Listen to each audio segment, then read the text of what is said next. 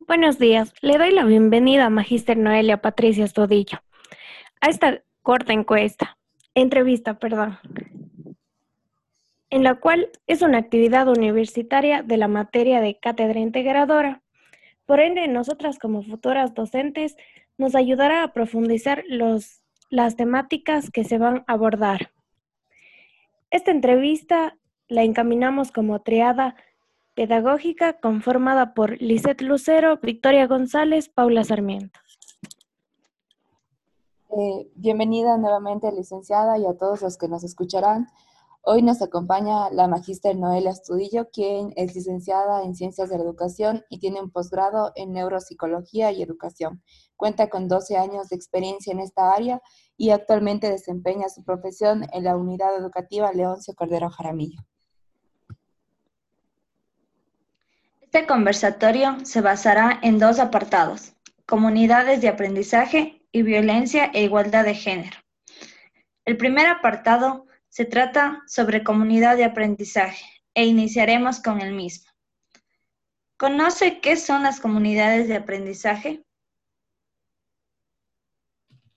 Sí, bueno, a breves rasgos, pues es un proyecto eh, basado en, en que la escuela en sí tenga éxito incluyendo a toda la comunidad educativa dentro del proceso de enseñanza-aprendizaje.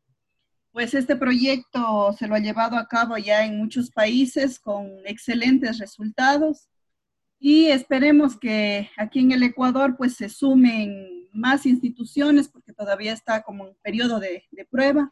Entonces hay instituciones que están incluidas en el proyecto, tanto de régimen costa como de régimen sierra, si no estoy mal, son como 13 instituciones de aquí del Ecuador. Entonces esperemos que este proyecto siga, siga creciendo porque es una buena iniciativa y como les decía, con resultados totalmente exitosos en otras partes del mundo en donde se lo ha aplicado. ¿Usted cree que las comunidades de aprendizaje contribuyen a la mejora de la enseñanza de los niños y niñas? Sí, eh, realmente este, este proyecto basado en la, en la pedagogía dialógica, pues es muy buena opción al considerar la igualdad de todos los miembros de la comunidad educativa. Pues estamos uh, hablando de no excluir por, um, sea por motivos de religión, de cultura. Entonces, al, considerar a todos como iguales, pues vamos a tener un mejor aprendizaje, incluyendo a todos eh, para una mayor igualdad. Entonces, incluso eh, el aprendizaje de las diferentes culturas que existen, porque nuestro país es tan diverso, que podemos centrarlo en esas actividades, incluyendo a padres de familia que vayan a la institución a enriquecer mucho más nuestras aulas de clase, nuestro conocimiento, nuestro aprendizaje en grupos así de trabajo, en donde también se pueda buscar como que la mejor escuela que, la que queremos formar, ¿no es cierto? Entonces, que cada, cada padre de familia ponga su granito de arena y asimismo nos diga cuáles son sus expectativas con respecto a una escuela de éxito. Entonces, para sacar un producto realmente que, que sería beneficioso para todos, al, al, formar también a padres de familia, qué sé yo, que se quedaron con su primaria trunca, con su escolaridad trunca, entonces eh, veríamos mejores resultados al verlos más involucrados, pues eh, tanto como en su educación como en la educación de sus hijos. Claro, hablando en este ámbito de la comunidad de aprendizaje, si nos posicionáramos en que si de usted dependiera, ¿convertiría o sugeriría convertir a su institución en una comunidad de aprendizaje? Claro que sí, eh, es muy importante este proyecto, eh, leyéndolo, eh, vivenciándolo, pues uh, es muy difícil contar con el apoyo de, de, toda la comunidad educativa, porque desde el mismo, a veces personal docente, tiene cierta, um, como que repele estas nuevas, nuevas situaciones, a veces no, no están aptos o, o no están abiertos, se podría decir, a un cambio entonces se convierte un poco complicado, pero sí sería excelente que se pueda hacer, porque como se trabaja con voluntarios, se trabaja con los, la misma comunidad educativa que quiera, o sea, transformar la escuela. Entonces sería un buen proyecto para, para ponerlo, para sugerir en, en, cada institución. Ahora, eh, no digo, habría que contar pues con, con el apoyo de, de, de todo el personal que, que labora en la institución y con los padres de familia que realmente quieran ser voluntarios y quieran mejorar la educación tanto de ellos como de sus hijos. Claro, eh, tenemos en cuenta de eso, de las falencias que hay por el poco interés que a veces atribuyen al instituto y en tal forma, a su criterio, ¿cree que el proyecto en sí sería bien recibido por los diferentes actores sociales y educativos? Pues sería cuestión de, irlo introduciendo poco a poco, de conversar, de, de ver, o sea, realmente comparar los resultados y que no se quede como otros proyectos. Realmente, eh, bueno, lamentablemente creo que en todo el Ecuador, eh, cuando se plantean cosas novedosas, cosas nuevas, como que hay cierta oposición por parte de los docentes, que muchas veces no quieren dar un minuto más de su tiempo para empaparse de, cosas que podemos hacer para mejorar nuestra escuela y nos quedamos en, en la etapa tradicional de que y a mí nadie me cambia, entonces, eh, sí es un poco difícil el tener acceso y que y todos los actores pues reciban de, mejor manera. Ahora, en primer lugar sería de consentes, ¿no? Y autoridades de cada institución de que este proyecto pues es un proyecto excelente. Porque si el docente no está convencido que es el primer eh, generador de todo este proyecto, pues tampoco se va a poder convencer a los padres de familia y a toda la comunidad educativa. Bueno, profe, eh, conocemos que las comunidades de aprendizaje son una relación entre escuela, familia y comunidad. Esta última es representada por algunos voluntarios. ¿Usted estaría dispuesta a trabajar con voluntarios dentro del aula?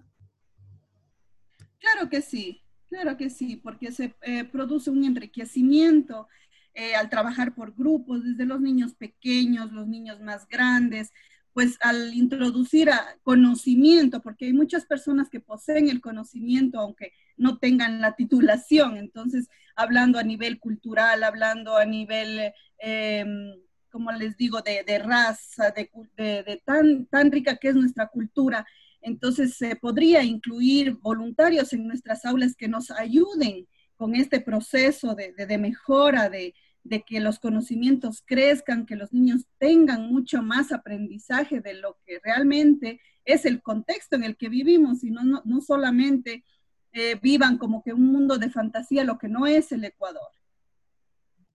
El ideal sería convertir a la escuela en comunidad de aprendizaje, pero en el caso de que no se lleve a cabo, ¿qué estrategias brindaría usted para la integración de la familia, escuela, comunidad en el aprendizaje de los educandos, para que se asemeje más o menos a este proyecto? Claro, bueno, en, fin, eh, siempre se ha tenido esa idea de que, especialmente en educación inicial, invitar a los papitos que vayan, que cuenten sus experiencias, en lo que trabajan, cómo es su trabajo. Entonces, como que en educación inicial un poco sí se da esta situación de que, de que haya un mayor, como que mayor apertura de parte de los papitos y que ellos también se involucren con la educación de sus niños. Pero eh, conforme está este proyecto estipulado, pues iría mucho más allá incluso. Entonces yo sí, o sea, continuar con esta situación como se trabaja en inicial, yo creo que sería la, la mejor opción y como que plantear así ya la, la inquietud en los demás años de básica y con resultados especialmente, porque muchas veces lo hacemos, pero no, no, no plasmamos los resultados que obtenemos, no escribimos al respecto, no hacemos una investigación de cómo esto puede ayudar o no, cómo está ayudando no a nuestros niños, entonces como que se queda en nada. Pero entonces, para, para completar este proyecto, pues sería de, de, seguir como se trabaja en educación inicial y, y, como les digo, proponer esto a los demás años superiores. Continuamos con el segundo apartado, violencia e igualdad de género. ¿A qué puede definir usted como violencia e igualdad de género? Bueno, para mí la violencia pues es, como decir el uso inadecuado, el uso forzado, perdón, el uso de la fuerza o, de, ejercer este, este poder eh, en una forma inadecuada, ¿no es cierto? de, tratar de ejercer poder sobre la otra persona que, seguramente la ve más vulnerable, más débil. Eso para mí es, la violencia. En cuanto a la equidad de género, pues para mí es la igualdad tanto de derechos, obligaciones y oportunidades, pues que tienen eh, las personas en sí, no, no tanto diferenciando hombres y mujeres, sino como personas, como seres humanos. ¿Cómo una docente puede parar las ideas de violencia de género en los niños y niñas dentro de la escuela si en su hogar es víctima de los mismos? Bueno, para parar las ideas, porque hay ideas de violencia en los niños, pues la docente debe actuar a través del diálogo, eh, con historias, con juegos que eviten la, violencia. Ahora, cuando sucede esta violencia en el hogar y nosotros la podemos detectar en, la escuela, pues hay protocolos que se deben seguir eh, conjuntamente con la autoridad de la institución y el DESE para llegar a un acuerdo con los padres de familia si se ve que este, tipo de violencia es recurrente. Entonces, eh, el DS dirá qué, qué, es lo que se debe hacer y la docente colaborar en el aula con, con, el DS, con las autoridades, con lo que corresponde a estos protocolos y asimismo conversar con los niños. Para mí lo más importante es el diálogo, porque los niños entienden, eh, ellos desde muy pequeños saben lo que se les dice, entonces eh, el diálogo es el primer camino. Entonces, eh, de ahí a seguir los protocolos pues, que manda la institución o el Ministerio de Educación que están dentro de, sus lineamientos. Claro, y como hemos ido investigando en nuestra propia materia que hemos tratado sobre este tema de la violencia de género, entonces en algo que eh, encontramos es que según los porcentajes del 2019 del INEC, el sector rural hay más índices de violencia psicológica y física. Ahora, si usted fuera una docente en esa área geográfica, ¿cómo aportaría a la disminución de estas cifras? Mm, ya, listo. Eh, debe haber alguna razón, ¿no? Porque en, esta área justamente se da mayor tipo de violencia. Y ese sería el primer caso, eh, o perdón, el primer paso. Eh, investigar qué es lo que está sucediendo, ¿no es cierto?, en esas áreas, en esas zonas que generan mayor violencia. Puede ser, y una de las situaciones que, generan este tipo de violencia, puede ser que en esas zonas exista mayor consumo de alcohol o de estupefacientes que hacen que la violencia se vuelva algo como que ya naturalizado. Entonces, primero sería averiguar las causas de por qué se está dando esta situación, porque no podemos entrar a intervenir cuando no, no sabemos las causas. Entonces, es en primer lugar eh, detectar las causas y luego, asimismo, eh, en las zonas rurales, pues existen protocolos de actuación para este tipo de, de situaciones que se trabajan conjuntamente con la institución. Claro, y por ende también va lo, lo, que en el caso hay veces que son muy machistas o esos casos de peleas cotidianas bueno, en sí que se han vuelto cotidianas porque uno no toma como cargo a eso y pedir ayuda o buscar a alguien que le pueda orientar de una mejor manera. Y bueno, en tal caso, usted como docente, ¿qué, eh, ¿qué actividades podría enseñar a los niños para la práctica de igualdad de género? Bueno, en este caso, pues el docente tiene una responsabilidad bastante grande porque como docentes mm, llegamos a cometer muchos errores que sin darnos cuenta los estamos llevando a cabo diariamente en nuestras aulas. Entonces, eh, el machismo, la desigualdad de género viene desde la misma casa, viene desde el docente, a veces que, que normaliza ciertas situaciones que conllevan a esta desigualdad. Y yo siempre he puesto como, como ejemplo esta situación de que por qué los, los formamos a los niños en dos filas. Eh, a ver, primer, aquí en la derecha los niños, a la izquierda las niñas. Entonces, para mí eso ya es como que una segregación. ¿Por qué separamos? Entonces, yo siempre a mis niños los formo en el lugar que ellos se quieran poner, hago dos filas, pero, o sea, e, equiparando en número, no en cuestión de género. Entonces depende mucho de actitudes que tenemos como que arraigados los docentes, que vemos como naturales y no lo son. Entonces hay, tener, debemos tener los cambios, o sea, de, ideas en ese aspecto para no llegar a este, a este machismo, esta segregación, porque hacemos nosotros eh, como docentes también detalles para los niños y les damos, a ver, el color rosado para las niñas y el color azul para los niños. Entonces ahí hay que buscar la, la igualdad también. ¿Qué actividades hago yo con mis niños? Pues yo no les doy colores eh, que determinan un género o, que ya están determinado un género por la sociedad. Yo utilizo colores neutros como el amarillo, el, verde, para no generar en los niños esa, esa, distinción. Entonces depende mucho de cómo se lo vea como sociedad a esa distinción. Entonces el docente poco a poco debe ir cambiando estos, estos estereotipos que parece que son normales, pero que si uno se pone a, analizar un poquito más, pues no lo son. Claro, esos aspectos van desde antes y bueno, uno como docente debe de ir innovando y dándose cuenta, como usted dice, de que se debe de generar cambios para que en algo tan simple ya estamos generando una violencia de género. Entonces, gracias, gracias en verdad por su respuesta, nos ha sido muy útil y el pensamiento más claro de un, de un docente y no Muchas gracias. Eh, claro, también, o sea, es raro y suena también raro, pero es común que hoy en día ni siquiera el pensamiento machista se vea solo reflejado en los hombres, sino también en las mujeres. En ese caso, piensa que la educación puede romper el pensamiento arcaico machista presente tanto en mujeres como en varones. Claro que sí, o sea, todo es cuestión de de educación. Para mí, la educación, el, aprender más acerca de, cómo no llegar a generar esta distinción de género, porque todos somos iguales, pues es la base para cambiar estas ideas que tenemos. Eh, siempre estamos diciendo como mamás, como docentes, cuidado que la niña, eh, no le trates así a la niña porque es delicada, no le cojas así a la niña. Cuando hay niñas que vemos que se desenvuelven, eh, son un poco más groseras que los varones.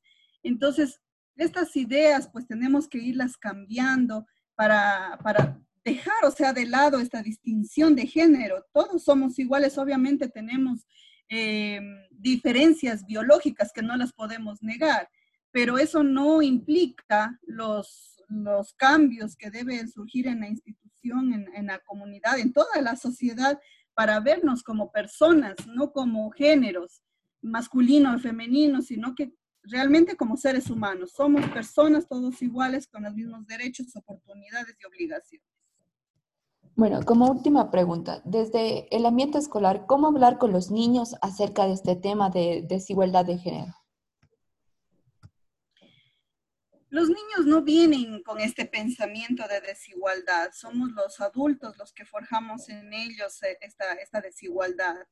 Entonces, con ellos se trabaja a través de cuentos, de historias, tratando también de, evitar ciertos, ciertos cuentos que para mí eh, están estereotipando a la mujer en, en, una sola labor. Es el caso del cuento, qué sé yo, de, de Blancanieves, por poner un ejemplo, en donde les contamos a los niños y nosotros lo vemos tan normal que, claro, los enanitos varones salen a trabajar y como Blancanieves es mujer, ella se queda limpiando la casa entonces, desde ahí nosotros ya estamos forjando esas diferencias sin darnos cuenta. Y a los niños también ellos están intuyendo que eso es lo que está correcto. Entonces, ¿qué es lo que se hace en la escuela? Yo lo que hago es, por ejemplo, a los niños no les digo, a ver, eh, usted juega en la cocina porque esto es de niñas, usted juega acá porque esto es de niños.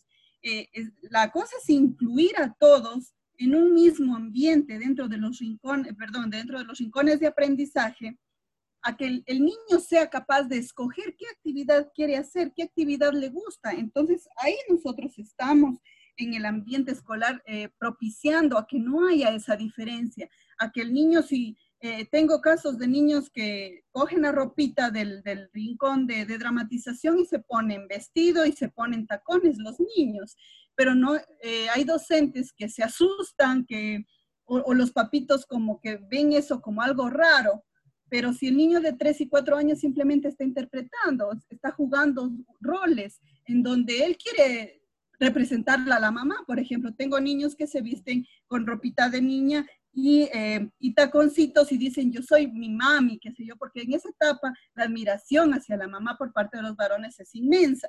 Entonces somos nosotros quienes generamos esta, este, esto que el niño tenga ya es en la cabecita esa distinción de género, cuando los niños juegan naturalmente así.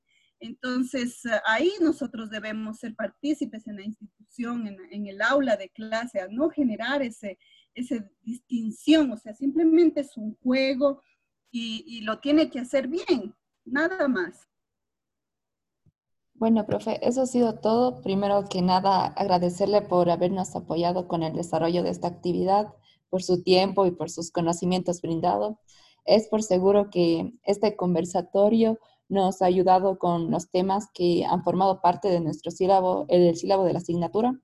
Gracias nuevamente, ha sido un placer entrevistarla y esperamos que en otras ocasiones nos pueda compartir más saberes y experiencias de esta bella profesión que nosotros hemos elegido.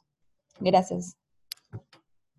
Muchísimas gracias por tomarme en cuenta y en lo que yo pueda ayudarles, pues estaré siempre abierta las puertas para que ustedes puedan realmente seguir creciendo como, como profesionales. El aprendizaje en conjunto, pues es lo mejor que puede haber porque el intercambio de nuevas ideas, el intercambio de experiencia, pues es, es genial para, para continuar y seguir adelante.